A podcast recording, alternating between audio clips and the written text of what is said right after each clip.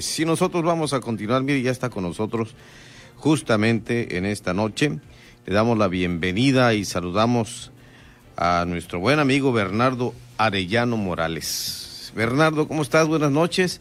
Eh, para saludarte y, bueno, darte también un saludo afectuoso en la cabina que ya nos permitieron la apertura acá con los protocolos sanitarios disponibles precisamente eh, en este programa de frente en Baja California Sur. ¿Cómo está Bernardo? Buenas noches. Buenas noches, Pedro. Buenas noches a, tu auditorio. Qué bonito está aquí. ¿eh? Gracias. Pequeño, pero bien, bien arregladito. Exacto. Gracias por estar con nosotros los estudios de Heraldo Radio La Paz. Pues mira, eh, ya tenemos un, eh, dicen los críticos que la rifa del avión sin avión y ahora la campaña de vacunación sin vacunas. y vamos en la política con la generación de alianzas entre partidos de derecha e izquierda con la posibilidad de, hacer sus coaliciones, Bernardo Arellano. Son buenos temas. Eh, ¿Cuál te parece primero? El, los dos son de actualidad. Si quieres, el más importante, que es el de la, la vacunación. La vacuna. ¿Verdad? ¿Cómo, cómo ves esto que, que pues ya el presidente decidió comprar vacunas contra el COVID-19? Sí, mira, Pedro, aquí hay una mala interpretación por parte de los eh, voceros del gobierno, en el sentido de que los que somos oposición criticamos el número de vacunas y todo eso. No es tal. Aquí lo que sucede, Pedro, realmente es que México, con una población de 130 millones de habitantes, no puede darse el lujo de estar. Sabemos, estamos conscientes todos nosotros, perdón, de que las vacunas primeras que van a llegar y que están llegando son para, la, para el personal médico de todo el país y ya se están enviando, de acuerdo. y tienen un programa de, digamos, un calendario para, de, acuerdo con las edades, ¿no? Como tú sabes, para empezar esta vacunación. Aquí existe, lo que existe por parte de quienes somos críticos del gobierno eh, es que están utilizando políticamente, están utilizando políticamente la vacuna eh, hay una coyuntura, lo dijo el mismo presidente hace cuando empezó esta pandemia en, en, marzo, que esta pandemia del COVID le caía como anillo al dedo al gobierno. Cada vez vamos entendiendo más. En este sentido, yo veo que los principales corifeos o los principales eh, propagandistas del presidente de la República vamos a decir, por ejemplo, Mario Delgado, que es el presidente de Morena, está cometiendo, Pedro, y eso lo tiene que ver el Instituto Nacional Electoral, un delito electoral hasta donde yo veo, porque está anunciando la compra de vacunas o la, el arribo de vacunas a México con el logotipo de Morena, del partido Morena. Eso es aparte. Sin embargo, volviendo al asunto de, de las cantidades, Pedro, se me hace un uso político, no a mí, se nos hace a todos un uso político muy desagradable y hasta ofensivo para la población mexicana que es muy grande. Yo nomás tengo una comparación con Costa Rica. Estados Unidos eh, empezó con 180 mil dosis en, bueno, los países eh, Rusia, este, los países, eh, Alemania, los países desarrollados, los países más grandes empezaron con, con una buena cantidad, buena cantidad también de, vacunas. Y también, hay que decirlo, digo, nosotros entendemos que es el personal médico y después las personas de mayor edad las que tendrán o tendremos que recibir esa vacuna. Sin embargo, yo digo, aquí había una, una gran reacción, Pedro, de, de, la gente cuando hablaban de esta utilización política y por qué el gobierno quería adjudicarse el, el, privilegio, digamos, la exclusividad de distribuir la vacuna. Hubo un intento primero de los gobiernos estatales, de varios de los gobiernos estatales, decir que querían eh, adquirirla por cuenta propia y hubo quienes pegaron el grito en el cielo. El mismo presidente al principio lo negó, pero hace un par de días, creo que fue ayer, ayer mismo aceptó el presidente que las empresas privadas podrán comprar la, la vacuna. Y claro, esto tiene que ser una medida inteligente.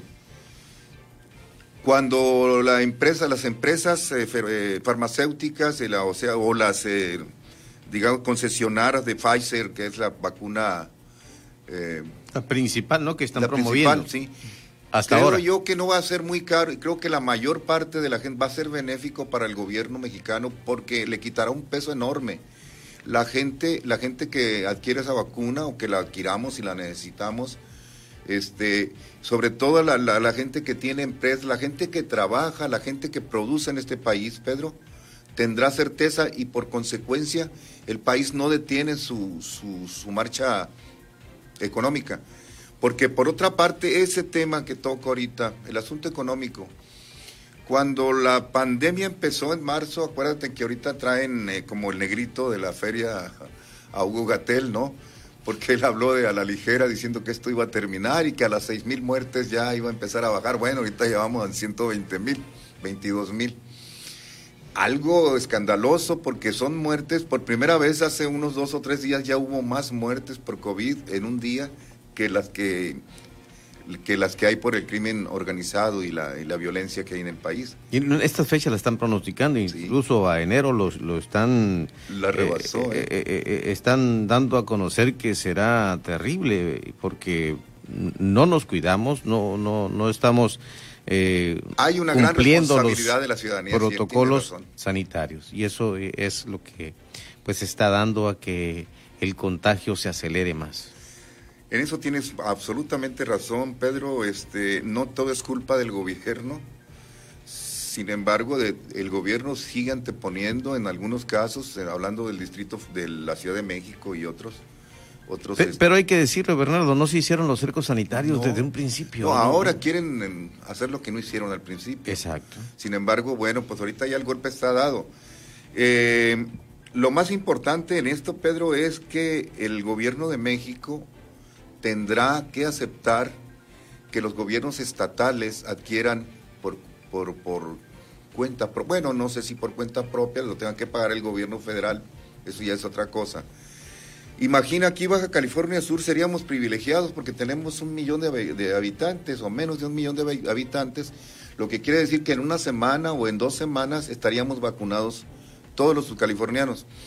En el caso de Jalisco, de Nuevo León y de otros estados más poblados, bueno, hay recursos allí, hay más recursos eh, tanto económicos como hospitalarios, médicos, para que se pueda lograr una vacunación sin la necesidad y también, hay que decirlo, la sospecha de la oposición de que pueda ser utilizado políticamente la vacunación o la distribución más bien de la vacuna.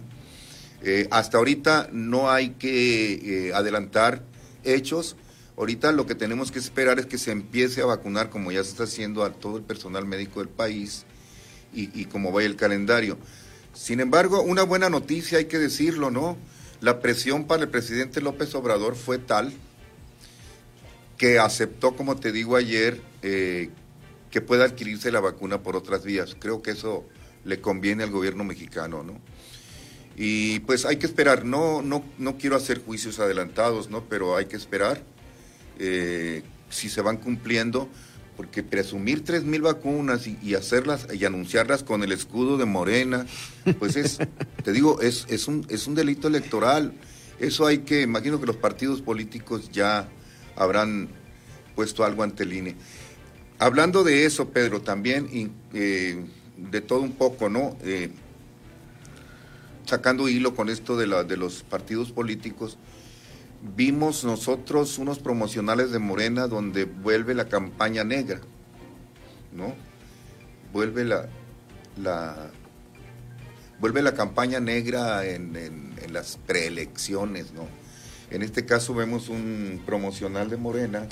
O, vuelve o, la incrementaron, Bernardo. Bueno, ahorita hemos visto solo un promocional o dos, ¿no? En el caso de Morena, eh, no hay, y lo hizo, lo hace, porque hay, una preocupación, Pedro, tú lo has visto, de los grandes, eh, digamos, te dije al principio, corifeos del presidente. En este caso, Mario Delgado, eh,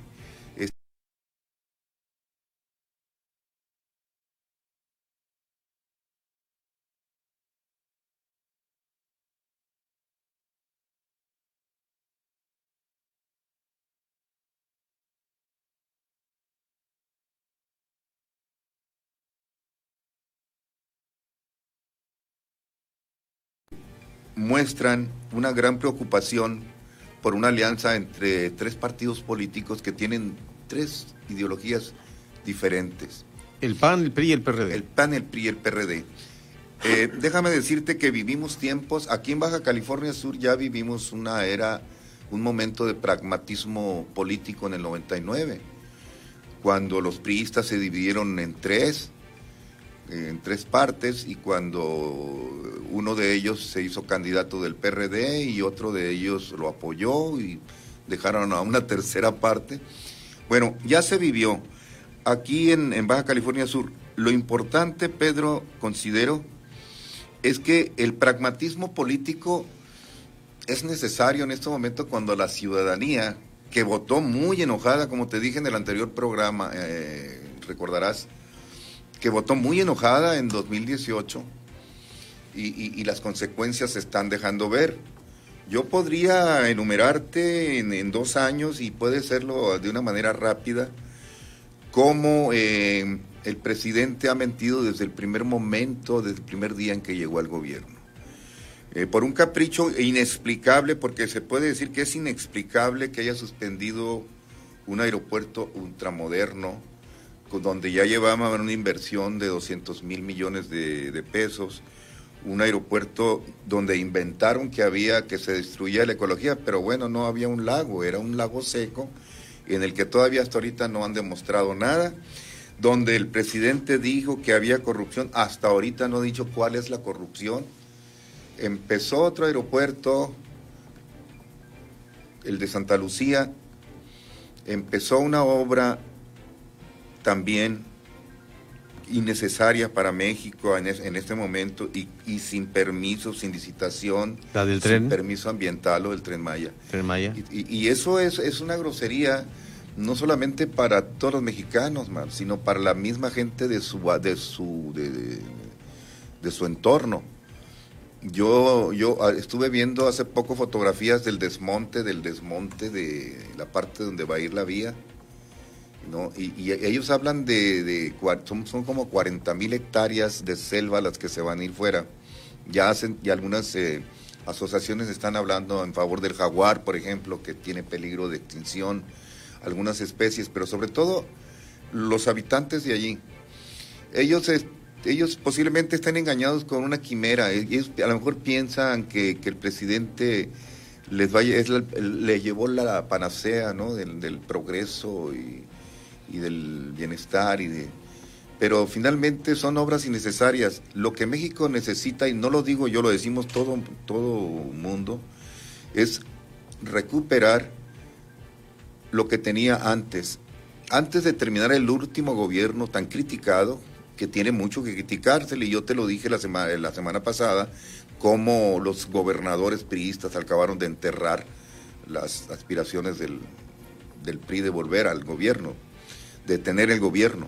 Eh, aquí lo que sucede es que había, saliendo del gobierno, logrado 4 millones de empleos. En dos años que han pasado van 10 millones de empleos perdidos. Y con la pandemia fue un millón de empleos más. Ellos hicieron una gran propaganda en las eh, mañaneras y en sus medios de que se habían recuperado 150 mil o algo así. Es un enorme fracaso. Otro que es eh, otro problema que ha sido eh, muy criticado este gobierno y que le va a costar en el próximo proceso electoral, es el trato a las mujeres, en todos los sentidos. Si nunca ha tenido empatía con los movimientos de liberación femenina, con los movimientos de, de lucha femenina, de igualdad y de equidad, y, y por otro lado a las madres trabajadoras les quitó las guarderías. Yo quisiera saber cuántas de esas madres trabajadoras dejaron de trabajar para, para poder volver a cuidar a sus hijos o cuántas de esas madres trabajadoras van a volver a votar por un por por el por, por Morena. Yo creo que vamos a dejar esto para el próximo programa, mi estimado Bernardo. El tiempo nos absorbe acá. Y está interesante. Pero no, no, está interesante lo, lo del tema político y, también esto que eh, es una administración de gobierno federal que está precisamente siendo muy cuestionada. Sí. Fernando Arellano, gracias. Gracias, Pedro. ¿eh? Saludos- Hacemos un corte para despedir el programa aquí de frente en Baja California.